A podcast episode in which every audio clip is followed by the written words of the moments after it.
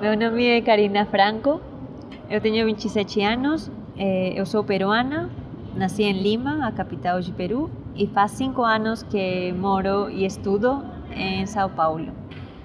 Eh, em Peru, eu estudei numa escola privada, eh, logo fiz dois anos de universidade, eh, PUC, e também fiz dois anos do Conservatório Nacional de Música. E, ao mesmo tempo eu trabalhava, dava aulas de música, de flauta e tocava em duas orquestras. E, eh, acho que o ritmo de vida lá em algumas coisas é parecido e em, algum, em outras coisas é diferente mesmo. Lá eu tinha mais pressão para trabalhar, mas eu percebi que aqui também, porque é um estilo de vida alto, o custo de vida é bem alto, então acho que por isso as pessoas precisam ter vários trabalhos. Também acho que por isso as pessoas têm mais estresse. E em esse sentido é parecido a Peru. Mas também tem diferenças, né? Acho que as pessoas são diferentes. É, eu sinto que em São Paulo as pessoas são mais optimistas. Eles têm a necessidade de se falar sempre. E isso é muito bom, né? Porque alivia. Mesmo no, no ônibus, no metrô, as pessoas sempre querem te falar. Mas se você é estrangeiro, né? É, mas eles precisam sempre esse descanso. E em Peru acho que as pessoas vivem mais angustiadas. Ah, eu tenho um bom relacionamento com meus pais e meus irmãos. Eu tenho três irmãs e um irmão. Aí é uma família bem grande. A gente sempre se comunicando, se ajudando. É, com meus amigos também eu tenho um relacionamento muito cercano. Eu falo com eles pelo WhatsApp. E acho que é parecido que aqui. Só que as pessoas lá falam bem de frente, assim, tipo, cara de pau. é, é, muita sinceridade. Eu acho que aqui as pessoas têm tabus para falar, às vezes. Eu acho que eh, esse relacionamento de tantos anos faz falta. Né? E também quando eu vine, vim, vine, quando eu cheguei a São Paulo, ah, eu tive que morar sozinha pela primeira vez. Então foi aprender a cozinhar, a se organizar com os gastos, a se mobilizar, e também aprender de outra cultura. Eu acho que agora eu sou mais tolerante que antes e mais paciente, com certeza. a comida peruana é muito boa, eu recomendo restaurantes peruanos. É, eu, eu vou falar que é incrível porque eu sou peruana. Então, acho que a, a comida é parte da cultura de lá. Né? É, tem diferentes tipos de restaurantes, tem muita fusão de comida chinesa com peruana, é, tem muitos tipos de restaurantes específicos, né? Tem aquele que é frango assado com batata frita, sabe? E aí tem outro que é específico em coisas do mar, é, que se chama cevicheria. Depois também tem picanterias, que já é outra coisa. Tem chifas, que é aquela mistura que eu falei de comida chinesa com peruana. E tem muita variedade, mas com um sazão típico de lá. Eu não tinha percebido, mas conhecendo uns amigos mexicanos, percebi que, que sua comida também é bem característica. E parece que a comida é algo bem peculiar de cada país. Aqui em São Paulo é difícil porque é bem misturado saber que é típico. Mas tem a comida baiana de outros estados, tem a comida mineira. E acho que a comida também tem uma relação muito forte com a família.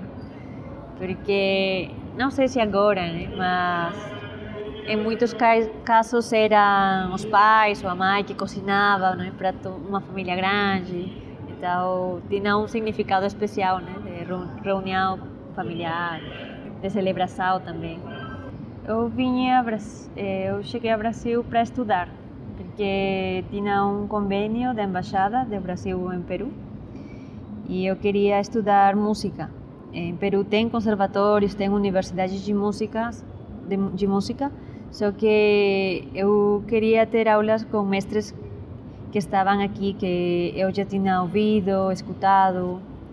Então foi por isso que decidi ir para São Paulo.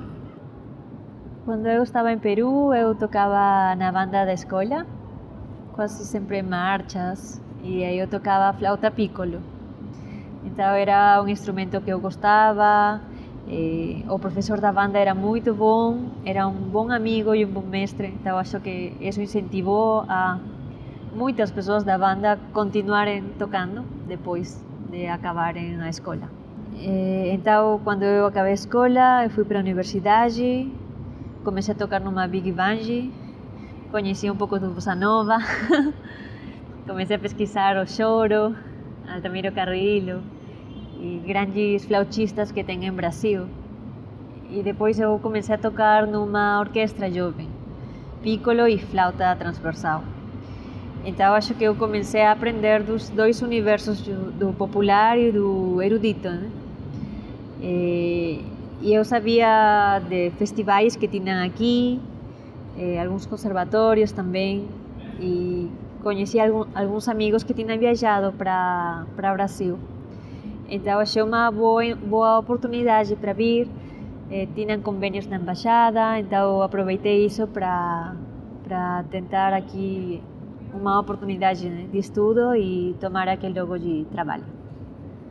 Falando das dificuldades, eu tinha muita dificuldade com o idioma, com o português, e acho que ainda eu tenho essa dificuldade, porque eu falo muito espanhol todos os dias. E eu tinha estudado português em Peru, só que eu acho que você estuda mesmo para passar uma prova de idioma, mas na hora você estar em contato com pessoas que são, são do lugar é diferente. Tem muitas gírias que você não aprende, abreviações das palavras. Aí eu percebi que é, quase ninguém falava espanhol e muito, muito, é, poucas pessoas falavam inglês. Vários meses depois eu consegui falar melhor português. Só que também chegou meu namorado que é peruano, então a gente fala muito espanhol. Eu fui, fui esquecendo quase o português, deixando do lado. E as pessoas também é, acho que são mais tolerantes comigo hoje e não tem problema quando eu falo portunhol. Até eles gostam. É, meu namorado é peruano, é clarinetista. Ele chegou faz dois anos.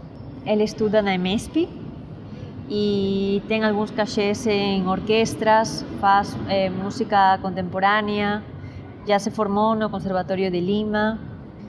É, ele é um músico muito bom, de, de mu, é, muito alto nível. Só que sempre tem a competência e acho que sempre que você viaja para outro país, toma um tempo se inserir no mercado. Tem que saber como funciona o relacionamento também entre as pessoas aqui para conseguir se inserir em um trabalho fixo. Eh, eu tenho uma história muito engraçada enquanto eu não sei se seria discriminação, mas essas diferenças eh, enquanto sei lá cor de pele ou características né, da pessoa assim eh, aqui tem certas denominações eh, certas eh, palavras para se referir a um cor de pele. Por exemplo, tem pardo, que eu não tinha ouvido nunca. Então eu fiquei sabendo que eu era parda, que para mim é um animal, só tem urso pardo. era... E eu sinto que em São Paulo tem muita discriminação. E, e essas vezes viram tabu para as pessoas que não são discriminadas. Isso é um problema para mim, porque eu vou e assisto para centros culturais onde se fala e se debate eh, de discriminação. E eu acho que um problema é só ver as pessoas que são discriminadas, mas as pessoas que não são discriminadas também deveriam estar lá apoiando e olhando a situação. Eu acho que eu não passei por muita discriminação aqui. As pessoas acham que gostam muito do, do estrangeiro, uh, gostam de conhecer outra cultura, outras vivências, mas meu namorado ele me falou que ele passou por discriminação aqui. que as pessoas falavam que ele era diferente, tem pessoas que, que até eh, tratavam ele diferente que um brasileiro, sabe? Não queriam ajudar ele, coisas assim, meio eh, que eu acho esquisitas. Né? Eu acho que eu tenho muita sorte de conseguir estudar em São Paulo e no momento estudar em vários lugares, como é a Escola Municipal de Música, é uma escola de graça, de alto, de alto nível.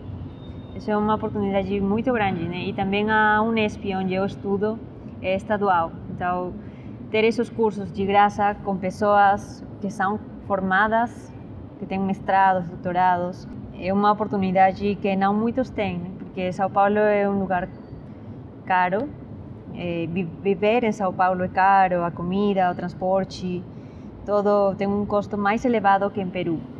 E eu acho que com, eu tenho, eu, como eu tenho cinco anos aqui, é, eu comecei a ser mais agradecida com essa opção, porque aqui você consegue olhar as duas caras da moeda, é, consegue ver a pobreza nas ruas, assim, pessoas que moram nas ruas, que não não têm comida, lugar onde dormir, eh, as pessoas que reciclam nas ruas, que também é muito pouco que eles conseguem ganhar disso, eh, ganhar dinheiro disso. Então, esse contraste em qual você vive aqui, você vê pessoas muito ricas, bairros muito ricos, ao lado de lugares muito pobres e carentes. Eh, acho que essa visão abre a mente de você, de ser agradecido no lugar, no lugar em que você está, mas também se preocupar com o que acontece politicamente, economicamente, eh, socialmente. Lá em Peru era parte de uma classe média. Meu pai trabalhava para caramba, mas a gente conseguia, a gente e seus filhos conseguiam estar cômodos. É, você tem todo na ponta dos dedos, né? Comida, você pode sair, comprar roupa, que é muito mais barato. Mas aqui já é outra realidade, né? E você tem que priorizar as coisas.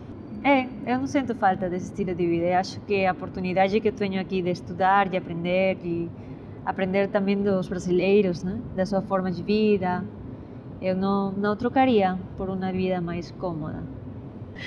É, eu vou lá cada. É, faz dois anos que eu não vou para lá. Agora eu vou ir em dezembro. Tomara. Se eu acabo a universidade, acho que eu vou passar mais tempo lá. É engraçado porque a gente tem muito preconceito com ou como a gente acha que é Brasil, porque o que você consome de Brasil é samba, é bossa nova, é praia, é tudo que é turístico, né? que não é a realidade para é, nada. A gente quase que tem um olhar bem só de Rio de Janeiro, né? Das praias de Rio, como se fora sempre festa e coisas assim, mas um lugar onde as pessoas trabalham, estudam, brigas políticas. É uma mistura, né? É difícil saber qual é a cara de São Paulo, sabe? Qual é a não sei, as características físicas de um paulistano ou de um brasileiro, já é quase impossível. Começando pela língua, né? Cada estado fala de um jeito diferente. Tanto que às vezes nem eles entendem, né? tipo, um paulistano com um baiano. Tem muita, muitas gírias, sotaque diferente. E formas de ser diferentes também.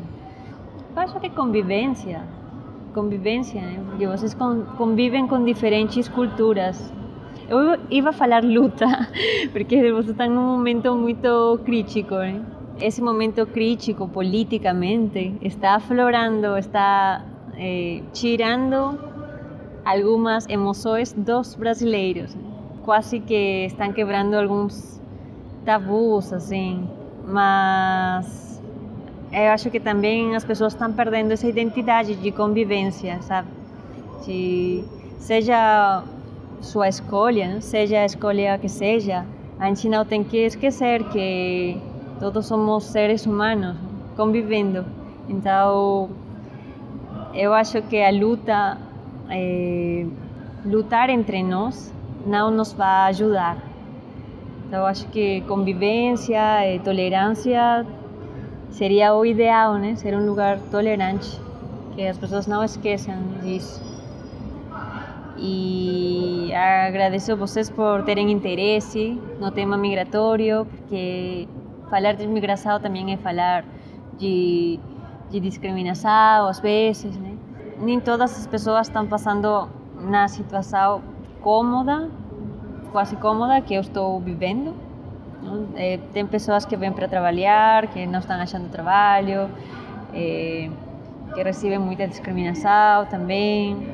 Então, acho que quando você vai a um novo país, sempre é uma luta, né? E um aprendizado, sabe? E, e é isso, eu acho que as pessoas têm que se ajudar mais, sabe? Sem prejuízo, assim. Só assim que a gente consegue avançar, né? Todos, né? Não só alguns ricos e, e corruptos. Não, a gente tem que se ajudar. Obrigada.